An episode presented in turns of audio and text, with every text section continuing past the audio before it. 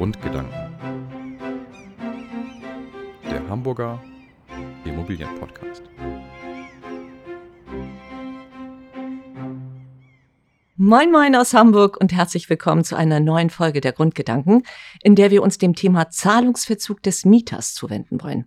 Dabei werden wir auch auf die Fragen eingehen, was tun bei unpünktlicher oder ausbleibender Zahlung des Mieters? Sollte man dann schon kündigen oder besser noch ein wenig warten? Was ist die richtige Taktik?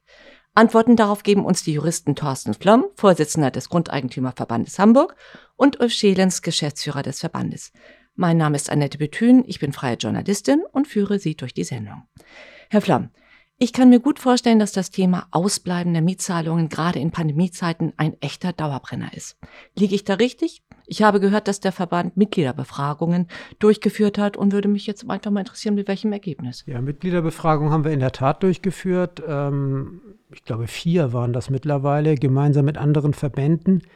Und dabei kam heraus, dass bei Wohnraummietverhältnissen eigentlich keine signifikanten Zahlungsverzögerungen äh, oder kein signifikanter Zahlungsverzug vorliegt. Äh, bei Gewerbe und davon, dabei natürlich auch branchenabhängig bei bestimmten Gewerbebetrieben deutlich äh, bis sehr deutliche mhm. Zahlungsverzüge. Also das ist sehr, sehr unterschiedlich, das Bild, das wir dort haben. Aber grundsätzlich kann man sagen, bei der Wohnraumvermietung gibt es kaum ernsthafte Probleme zurzeit. Gott sei Dank, das hört sich ja gut an. Ähm, Herr Schelens, haben denn die Vermieter vor mehr als vorher ihren Mietern in der Pandemie wegen solcher Zahlungsrückstände gekündigt?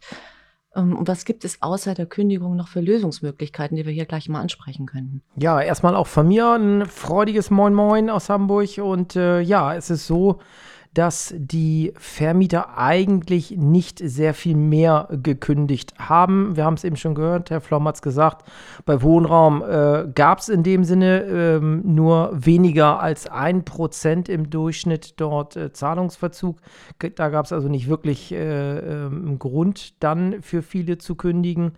Und im Gewerbebereich haben wir immer das Problem, ähm, wenn gekündigt wird, was mache ich dann mit der Immobilie? Der mhm. Mieter mhm. ist raus und ich brauche einen Nachmieter. Und in Pandemiezeiten ist das natürlich äh, häufig auch nicht ganz so einfach.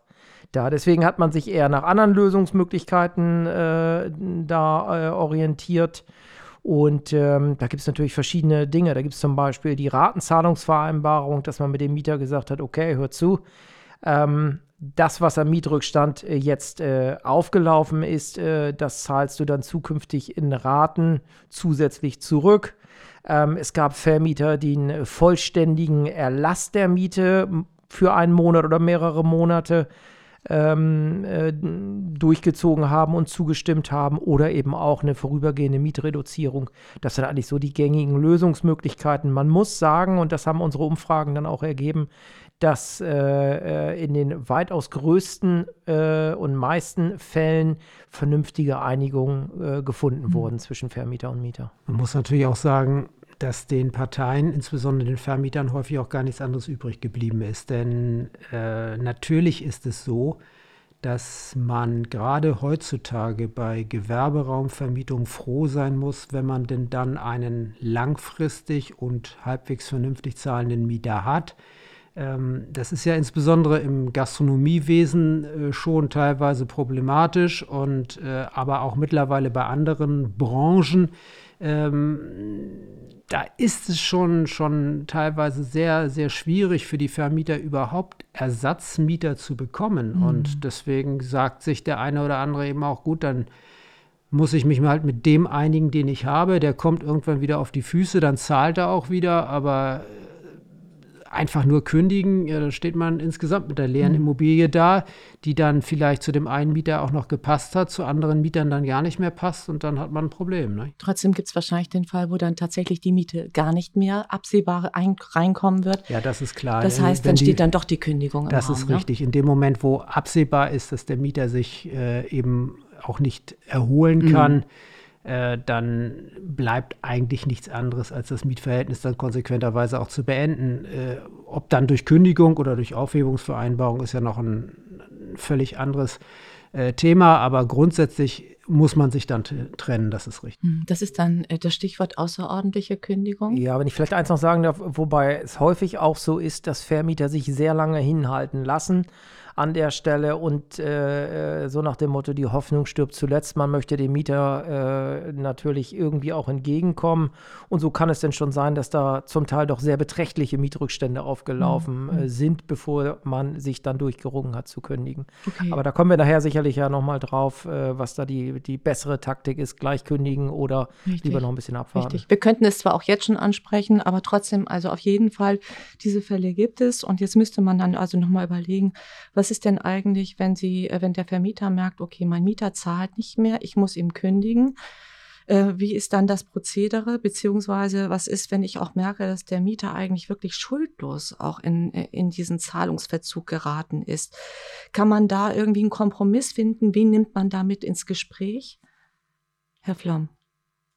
Ja, wen nimmt man mit ins Gespräch? Also erstmal wäre es natürlich sinnvoll, mit dem Mieter generell erstmal das, das Gespräch zu suchen und äh, zu gucken, ob man herausfinden kann, ob es sich um einen temporären Zahlungsausfall handelt oder ob es doch ein dauerhaftes Problem ist.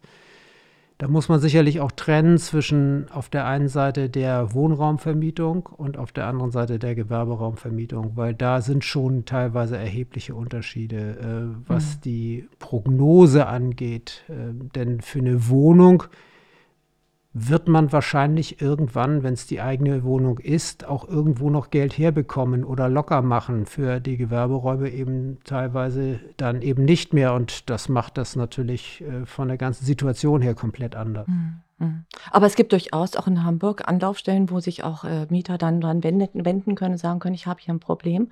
Herr Schelenz, ähm, da gibt es doch auf jeden Fall eine Infrastruktur. Also ähm, wenn mal gekündigt worden ist äh, und ähm, wir den Fall haben, dass der Vermieter dann eine Räumungsklage nach der Kündigung erhoben hat, dann ist es so, dass äh, der Mieter mit der Räumungsklage über die sogenannte Schonfristregelung informiert wird. Und äh, diese Schonfristregelung ähm, sieht im Wohnraummietrecht äh, vor, dass äh, wenn der Vermieter binnen zwei Monaten nach Zustellung der Räumungsklage komplett befriedigt wird durch Zahlung oder durch Zahlungsübernahme, dass die Kündigung dann unwirksam ist, und zwar die fristlose Kündigung wegen Zahlungsverzuges. Diese Möglichkeit gibt es, äh, diese Möglichkeit gibt es aber nur einmal innerhalb von zwei Jahren. Wie gesagt, das ist die sogenannte Schonfristregelung. Und nun gibt es äh, dort in der Tat Anlaufstellen ähm, in Hamburg. Die äh, Wohnungssicherungsstelle ist so eine Anlaufstelle, mit der kann man sich als Mieter dann in Verbindung setzen, ähm, kann dort äh, ins Gespräch gehen und bekommt dann normalerweise auch einen entsprechenden Kredit den der Mieter dann am Ende zurückzahlen muss. Die Wohnungssicherungsstelle äh, übernimmt dann die Mietschulden, zahlt die an den Vermieter beziehungsweise ähm, gibt eine Übernahmeerklärung ab, was denn eben dazu führt, dass der Mieter in der Wohnung bleiben kann, dass zumindest jedenfalls die fristlose Kündigung durch diese Schonfristzahlung erledigt ist. Und also, es ist auf jeden Fall wichtig, dass der Mieter dann auch ins Handeln kommt ne? und auch sich wirklich Fall. dazu bekennt, genau. dass er die Miete so nicht mehr leisten kann. Das auf jeden Fall. Es ist dann quasi auch so, ich will mal sagen, seine letzte Chance. Wenn mhm. er an der Stelle nicht handelt äh, und sitzt die Sache aus, sowas gibt es ja auch, dass die Mieter dann den Kopf in den Sand stecken, die Post gar nicht mehr öffnen, die da im Briefkasten liegt, deswegen auch nicht erfahren, dass es eine äh, Wohnungssicherungsstelle an der Stelle gibt. Ähm, dann ist es natürlich schlecht. Dann kann man ihm auch äh, kaum noch weiterhelfen. Wie war denn das eigentlich? Äh, die Schonfristzahlung ist noch möglich, auch im laufenden Verfahren. Nicht? Also sprich, der Mieter kann sich auch noch auf Räumung verklagen lassen und kann dann immer noch nachzahlen. Also es ist natürlich so, ähm, dass dann der Vermieter das Heft des Handelns weiter in der Hand behält, beziehungsweise äh, die, sagen wir mal lieber den, den Handlungszwang weiter hat. Er muss eben dann die Klage erheben und irgendwann einmal äh, wird der Mieter sich entweder äh, dann doch dazu durchringen, irgendwo noch einen Antrag zu stellen oder er tut es eben nicht. Äh, so, das ist halt eben die Schwierigkeit, dass man das vor, im Vorhinein gar nicht so richtig weiß. Ne? Wie ist denn da überhaupt die Praxis oder die Realität? Die Mieter sind die in der Regel da sehr gut informiert über ihre Situation? Nein. Nein. Okay. Die Mieter kennen Nein. ihre Lage nicht, die Mhm. kennen ihre wirtschaftliche Situation ja kaum. Mhm. Sonst wären sie wahrscheinlich gar nicht in diese Situation gekommen, sondern hätten möglicherweise schon vorher mit dem Vermieter auch mal das Gespräch gesucht. Nein, das ist ja eben gerade das, das Problematische dabei, dass da teilweise eben auch sehr schwere menschliche Schicksale sich äh, hinter solchen äh, formellen und äh, leicht, äh, juristisch ja relativ leicht abzuhandelnden Fällen verbergen. Das sind menschliche Schicksale, die sich teilweise dahinter verbergen und ähm, de denen kann man natürlich als Vermieter auch kaum auf den Grund kommen, denn Natürlich wird der Mieter nicht als erstes zum Vermieter gehen und dem sagen, dass er jetzt kein Geld mehr hat, dass er sich die Wohnung nicht mehr leisten kann. Der wird eben versuchen, die Probleme erstmal anders zu lösen. Mhm. Und ähm, wahrscheinlich wird er eine Zeit lang zurechtkommen und irgendwann wird das alles über ihm zusammenbrechen. So ist es ja häufig. Und ähm, dann geht das seinen, seinen bürokratischen Gang, weil eben die Mieter dann eben auch nicht wissen, dass sie die Chance haben, irgendwo staatliche Hilfe in Anspruch zu nehmen, weil sie gar nicht wissen, an welche Stellen sie sich wenden mhm. sollen, teilweise auch aus sprachlichen Gründen gar nicht in der Lage sind, Anträge zu formulieren. Mhm. Also da gibt es mhm. die unterschiedlichsten Schicksale und äh, Probleme, die dort eine Rolle spielen. Und man muss eben einfach sehen, der Vermieter hat in allererster Linie natürlich das Interesse, sein Geld zu bekommen, denn der hat ja nichts zu verschenken. Auf der anderen Seite weiß ich, wissen wir beide, ähm, dass es sehr viele Vermieter gibt, die da auch mitleiden. Nur das Problem ist natürlich, wenn man es dann mit einem Mieter zu tun hat, der sich einfach nicht helfen lässt, hm. dann kommt man hm. eben auch nicht weiter. Okay, aber trotzdem nochmal Stichwort guter Tipp von Herrn Schelenz, Wohnungssicherungsstelle heißt da die Behörde oder der, der Ort, wo, an den man sich richten sollte, wenn man tatsächlich diese Probleme hat. Äh, dann aber auch nochmal die Frage gestellt, also die Kündigung steht dann im Raum, muss vorher aber erstmal eine Abmahnung stattgefunden haben? Also bei der äh, Kündigung wegen Zahlungsverzuges ist eine Abmahnung nicht erforderlich. Äh, das ergibt sich schon aus dem Gesetz, äh, Paragraph 543 Absatz 3 Nummer 3 BGB. Daraus ergibt sich, dass eine Abmahnung bei einer Kündigung wegen Zahlungsverzuges nicht erforderlich ist. Mhm. Und was ist denn, wenn ein Mieter äh, unpünktlich Miete zahlt, weil er auch in diesem Fall unverschuldet eben auch vielleicht später die, äh, sein Gehalt bekommen hat? Was ist eigentlich in solchen Situationen? Also Sie hatten es vorhin ja schon aufgeworfen, die Frage, was ist eigentlich, wenn der Mieter unschuldig ist? Äh, ich erinnere da einen Fall, der auch vom BGH äh, entschieden worden ist. Da war es so, dass jemand äh, einen Antrag äh, bei der Behörde ähm, auf Unterstützung fristgerecht gestellt hat und die Behörde kam einfach nicht in die Pusche, Puschen.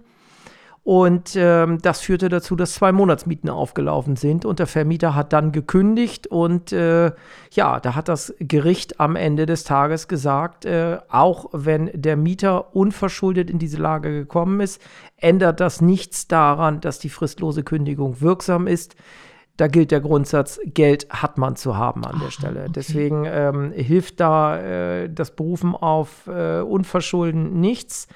Ähm, bei einer ähm, Kündigung wegen unpünktlicher Mietzahlung äh, ist es so, dass man auf jeden Fall vor Ausspruch der Kündigung abmahnen muss. Ähm, man muss dort ähm, ganz genau in der Abmahnung darstellen, ähm, was die Pflicht des Mieters gewesen wäre, wann er denn nun seine Pflicht erfüllt hat, also gezahlt hat, welche Mietrückstände in den einzelnen Monaten äh, dann äh, jeweils für wie lange bestanden. Ähm, dann muss er abgemahnt werden und ähm, dann äh, ist es so, dass man theoretisch gesehen ähm, nach der Abmahnung beim nächsten Mal unpünktlicher Mietzahlung kündigen kann. Man muss aber auch äh, ehrlicherweise sagen, Gerichte sind da häufig sehr zurückhaltend bei einer Kündigung wegen unpünktlicher Mietzahlung. Ähm, das hängt jetzt sehr von den Einzelfallumständen mhm. ab, wie hoch die Rückstände waren. Wenn es nur ein ganz kurzer Zeitraum waren, in dem niedrige Mietrückstände äh, bestanden, wird ein Gericht natürlich eher äh, sagen, äh, die Kündigung ist unwirksam, das geht so nicht, das ist unverhältnismäßig. Das kommt dann sehr auf den Einzelfall an, aber äh, eine Kündigung wegen unpünktlicher Mietzahlung ist eher die Ausnahme, die am Ende mhm. beim Gericht durchläuft. Häufig wirksamer ist es, äh, dass man sagt, wenn Mietrückstände dann aufgelaufen sind, dass man dann ein gerichtliches Mahnverfahren einleitet und der Mieter dann am Ende des Tages ähm, erhöhte Kosten dafür zu zahlen hat, dass er eben für eine bestimmte Zeit unpünktlich gezahlt hat. Ah ja, okay. Das ist aber auch von Fall zu Fall verschieden, aber das ist eher so eine taktische. Aber das finde ich schon spannend, dass die Gerichte da sehr hart sind und sagen, okay, es interessiert uns eigentlich dann doch nicht wirklich, wie weit es zu dieser unpünktlichen Zahlung gekommen ist. De facto ist es zu einer unpünktlichen Zahlung gekommen und deswegen äh, steht die Kündigung dann weiter im Raum. Das habe ich jetzt richtig so zusammengefasst. Naja, nun, äh, gerade, äh, wie Herr Scheel jetzt schon sagte, ähm, bei der wiederholten unpünktlichen Zahlung ist es mit der Kündigung eben nicht so einfach Mhm. wie bei der Nichtzahlung. Bei der Nichtzahlung ist es relativ simpel, das Thema. Nicht? Äh, wenn zwei Monatsmieten offen sind, Hm. kann der Vermieter oder sagen wir mal, mehr als eine ist es eigentlich. Bei, bei aufeinanderfolgenden Terminen mehr als eine Miete, aber ansonsten sagt man immer zwei Monatsmieten, das ist so die Faustformel. Ähm, darf der Vermieter fristlos kündigen. So.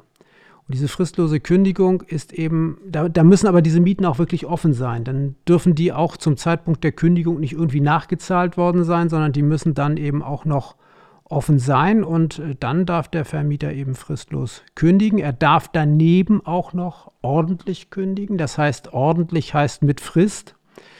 Das hängt ja immer davon ab, wie lange das Mietverhältnis bestanden hat, ob es drei Monate oder sechs Monate oder neun Monate sind. Diese Kündigung kann daneben auch noch ausgesprochen werden. Das sind die beiden Kündigungsmöglichkeiten, die der Vermieter hat. Ähm, wie gesagt, in dem Moment, wo es nur um die unpünktliche Zahlung geht, wo also der Mieter, was weiß ich, mal am 10. und mal am 15., mal am 20. eines Monats zahlt, dem Vermieter geht das alles furchtbar auf die Nerven. Er kriegt zwar am Ende immer irgendwann sein Geld, aber womöglich dann eben mit erheblicher Verspätung. Da ist es eben nicht so ohne weiteres äh, möglich, da er mit, mit Erfolg auch zu kündigen. Okay. Und was ist, wenn der Mieter sagt, so, ich habe zwar jetzt zwei Monate nicht gezahlt, aber hier hast du alles auf einen Batzen. Du hast mich gekündigt, aber jetzt ist die Kündigung dann aus dem Raum? Das ist das, was ich vorhin sagte mit der, mit der Ah, Schonfrist-Regelung. Äh, Mhm. Da ist die Kündigung dann äh, aus dem, vom, vom Tisch quasi, Ah, ja. wenn komplett gezahlt wird. Okay. Und wie ist es denn, wenn jetzt tatsächlich aber die Kündigung stattgefunden hat? Wie lange dauert es dann tatsächlich bis zu einer Räumungsklage? Also das hängt dann davon ab, was der Vermieter macht. Wenn er eine fristlose Kündigung ausgesprochen hat, dann kann er theoretisch gesehen nach Ablauf der sogenannten Ziehfrist, das ist eine Frist von roundabout sieben bis zehn Tagen, äh, kann er die Räumungsklage einreichen, weil ja eigentlich die fristlose Kündigung das Mietverhältnis beendet und äh, ähm, danach muss der Mieter innerhalb dieser Ziehfrist räumen. Tut er es nicht, kann Räumungsklage eingereicht werden. Und, Und die, Räume, die Räumungsklage selbst äh, dauert in erster Instanz, also bei Zahlungsverzug, äh, so im Schnitt bis zu einem Jahr. Zweite Instanz ist ein bisschen kürzer. Ähm, ja, und dann kommt danach äh, die Räumung durch den Gerichtsvollzieher dazu. Da muss man dann eben noch mal so ein halbes, dreiviertel Jahr rechnen. Also letzten Mhm. Endes so circa zweieinhalb Jahre. Also das ist etwas, was man sich wirklich nicht wünscht, dass es zu einer Räumungsklage kommt. Nein, weil in diesen zweieinhalb Jahren wird der Mieter natürlich im Zweifel auch nicht, weit, nicht die Zahlung wieder aufnehmen, Richtig. sondern der wird dann eben auch nicht zahlen. Und das kann schon dann ein ziemlicher wirtschaftlicher Schlag ins Kontor werden für den Vermieter. Klar, natürlich. Aber jetzt sind wir bei der, weil ich das jetzt einhaken darf, jetzt sind wir natürlich bei der schönen Frage, Sie sagten es eben schon, äh, eine Räumungsklage wünscht man sich äh, eigentlich nicht. Da ist jetzt die Frage, was passiert denn, wenn ich zwei Mieten offen habe? Kündige ich dann und dann Räumungsklage gleich hinterher oder äh, versuche ich erstmal, weil ich eine Räumungsklage nicht will, mit dem Mieter zu verhandeln? Das hört sich eigentlich besser an. Eigentlich finde ich sowieso oder so, das Gespräch zu suchen mit demjenigen, was ist das Problem, wie können wir Ja, hier wieder dann- zusammenkommen? Dann ist eben das Problem, äh, wie Herr Schelenz ja auch schon sagte, in dem Moment, wo so eine Wohnungssicherungsstelle möglicherweise erst nach Klagerhebung überhaupt erst zahlt, Ja. ähm, kriegt der Mieter, obwohl er möglicherweise einen Anspruch hat auf, auf öffentliche Unterstützung und Hilfe, kriegt er kein Geld, weil sein Antrag nicht bearbeitet wird, weil ja noch keine Räumungsklage in der Welt ist. Und da beißt sich die Katze so ein kleines bisschen selbst in den Schwanz. Nicht? Denn das Problem ist, dass dann der gutmütige Vermieter, der nicht gleich die Räumungsklage erhebt, sondern mit dem Mieter dann noch das Gespräch sucht und versucht, mit dem zu verhandeln, am Ende derjenige ist, der in die Röhre guckt. Und das ist eben einfach ein Problem, äh, das unsere Rechtsordnung da an der Stelle wahrscheinlich nicht so ganz zufriedenstellend gelöst hat. Wie oft findet das denn überhaupt in der Praxis statt? Ich meine, das sind jetzt Extremfälle, über die wir sprechen. Oder ist das gar nicht mal so selten? Also als äh, Anwalt, äh, der Mietrecht schwerpunktmäßig tätig äh, ist, kann ich Ihnen sagen, dass Räumungsklagen recht häufig stattfinden.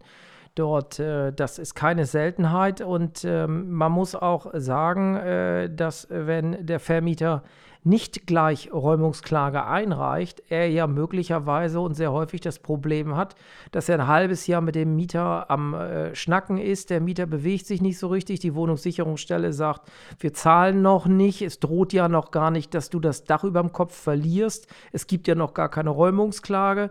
So, und dann daddelt man ein halbes Jahr äh, dort äh, rum und ähm, dann kommt erst äh, diese Maschinerie ins Laufen. Räumungsklage, erste Instanz, zweite Instanz. Gerichtsvollzieher. Und während der ganzen Zeit laufen weitere Mietrückstände auf und äh, plus die Zeit, die der Vermieter am Anfang in Anführungsstrichen verdaddelt hat, ein halbes Jahr. Und das ist einfach sein Risiko an der Stelle. Deswegen ähm, sprechen viele Gründe dafür zu sagen, man sollte gleich eine Räumungsklage einreichen, was ja nicht bedeutet, dass der Mieter dann sofort sein Dach über den Kopf verliert. Auch dann gibt es ja eben diese Schonfristregelung. Man kann sich unterhalten, man kann reden. Und häufig ist es eben auch so, dass Gerichte darauf drängen dann, ähm, dass man sich da irgendwie so einigt, dass der Mieter am Ende des Tages äh, drin bleiben kann. Also Räumungsklage heißt nicht gleich, dass der Mieter raus muss und auf der Straße sitzt. Nein, aber es ist eben teilweise überhaupt erstmal die Voraussetzung dafür, dass man mit dem Mieter überhaupt oder gar nicht mal unbedingt mit dem Mieter, der, der durchblickt möglicherweise seine wirtschaftliche Situation gar nicht, ähm, dass, dass man mit, mit, der, ähm, mit der Wohnungssicherung beispielsweise ins Gespräch kommt. Äh, ich habe auch Fälle erlebt, bei denen die Mieter schlicht nicht in der Lage waren, überhaupt die Anträge vernünftig zu formulieren. Und da stellt man sich natürlich schon die Frage, wer soll es denn dann tun? Der Vermieter kann es eigentlich nicht.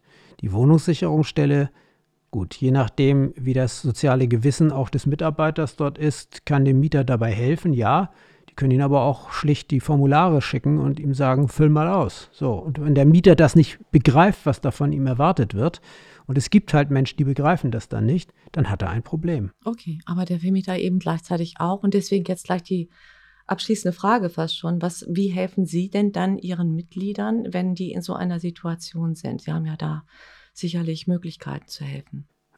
Ja, wir können natürlich versuchen, erst einmal ähm, den Mitgliedern natürlich die richtigen Ratschläge zu geben. Wir haben dann Formulare, die wir ihnen aushändigen können, mit, äh, mit Formulierungshilfen beispielsweise für eine Kündigung. Sie, wir können sie begleiten in dem Verfahren selber. Das können wir alles machen, ja.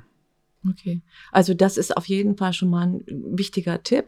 Rechtsberatung des Grundeigentümerverbandes Hamburg nutzen. Schwieriges Thema. Herr Schielenz, ich schaue Sie an, Sie gucken mich an. Haben Sie noch einen Punkt, wo Sie sagen, wir sollten den nochmal beleuchten, weil der jetzt eventuell zu kurz gekommen ist in, unseren, in unserer kleinen Fragerunde? Also das Einzige ist vielleicht, dass man nochmal auf die Kosten äh, zu sprechen kommt für eine Räumungsklage, wie das eigentlich da aussieht, wie das Kostenrisiko ist und wer zahlt dann am Ende des Tages. Mhm. Auch das ist ja äh, häufig nicht so, äh, so klar. Ähm, es ist eigentlich, äh, der Grundsatz ist, wer verliert, zahlt. Äh, wer wirklich verliert, entscheidet sich häufig erst nach der zweiten Instanz dann. Ähm, und äh, da muss man einfach äh, auf der Uhr haben, dass wenn äh, sich herausstellt, dass der Vermieter gewinnt, der Mieter die Kosten zu tragen hat und der Mieter dann kein Geld hat, weil er insolvent ist, dann äh, ist das natürlich eine unglückliche Situation und der Vermieter muss dann äh, äh, eben die Kosten beispielsweise für seinen Anwalt, äh, fürs Gericht äh, in der Regel erstmal vorstrecken und zahlen. Und ähm, hat dann häufig eben schlechte Karten, weil der Mieter kein Geld hat. Deswegen kann es durchaus sinnvoll sein, dort äh, das Kostenrisiko abzusichern über eine Rechtsschutzversicherung. Ähm, das macht häufig Sinn. Die kostet ein bisschen was, aber äh, sie führt eben dazu, dass der Vermieter freier, flexibler agieren kann, ähm, weil er eben weiß, er hat im Hintergrund dort eine Rechtsschutzversicherung. Wir bieten vom Grundeigentümerverband für unsere Mitglieder äh, auch eine Rechtsschutzversicherung an, äh, die Roland-Rechtsschutzversicherung. Ähm, das ist eine sehr gute Versicherung, wie ich finde. Und ähm, die, äh, da muss man sich eben genau überlegen, ob man die abschließen will oder mhm. nicht. Mhm. Vielleicht zur Roland-Rechtsschutzversicherung noch der, der Hinweis, äh, damit das niemand falsch versteht. Äh, die Roland-Rechtsschutzversicherung hat mit uns einen Vertrag geschlossen des Inhalts, dass die Mitglieder, wenn sie dann von diesem Sondertarif Gebrauch machen wollen, erstmal bei uns die außergerichtliche Beratung quasi äh, in Anspruch nehmen sollen und müssen. Das heißt, äh, Anwaltstätigkeiten werden dann nur für das gerichtliche Verfahren übernommen. Das ist immer relativ wichtig, dass man das vorher sagt. Da können also die außergerichtliche Beratung, die soll dann beim Grundeigentümerverband in Anspruch genommen oh, das werden. Das, das ist aber, äh, wirkt sich dann eben auch bei den Kosten einer solchen Versicherung natürlich mhm, aus. Richtig, klar. klar. Aber mhm. wichtiger Hinweis, denke ich auf jeden Fall nochmal. Du gibst ja Gott sei Dank oder hoffentlich auch den Fall, wo die Mieter sagen, okay, wir gehen jetzt nicht den Klageweg und sich dann tatsächlich nach Erhalt der Kündigung bereit finden, freiwillig auszuziehen hoffe ich. Wie oft kommt das vor? Ja, das kommt, kommt nicht so häufig ah, okay. vor. Also, ähm, dass die Mieter tatsächlich freiwillig ausziehen. Also, wie gesagt, ich, ich habe es ja, ja schon äh, erwähnt. Also, es ist ja vielfach so, dass man es dort mit Menschen zu tun hat, die sich nicht unbedingt immer rational mhm. verhalten. Mhm. Ähm, da muss der Vermieter mit umgehen, da müssen teilweise auch die anderen Hausbewohner damit umgehen. Das sind ja äh, teilweise problematische Charaktere, mit denen man es da zu tun hat.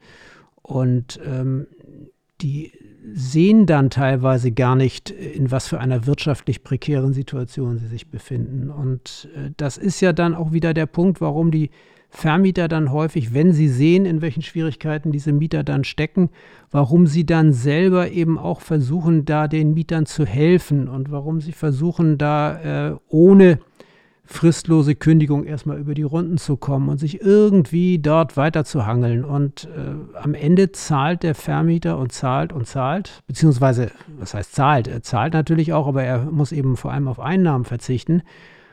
Und ähm, das ist eben am Ende das Problem. Und irgendwann platzt ihm der Kragen und dann fängt er viel zu spät an zu handeln. Also schon, schon richtig zu sagen, äh, es gibt ein standardisiertes, ein formalisiertes Verfahren. Das sieht eben vor, dass man im Zweifel natürlich trotzdem, auch wenn es nicht erforderlich ist, erstmal mahnt, ähm, dann ähm, die Kündigung ausspricht, dann gegebenenfalls die Räumungsklage erhebt um dann mit dem Mieter nochmal das Gespräch zu suchen und zu gucken, inwieweit man ihm helfen kann. Und wie gesagt, viele Mieter sind zu Gesprächen überhaupt gar nicht äh, in der Lage, sei es aus psychischen Gründen, sei es aus intellektuellen Gründen.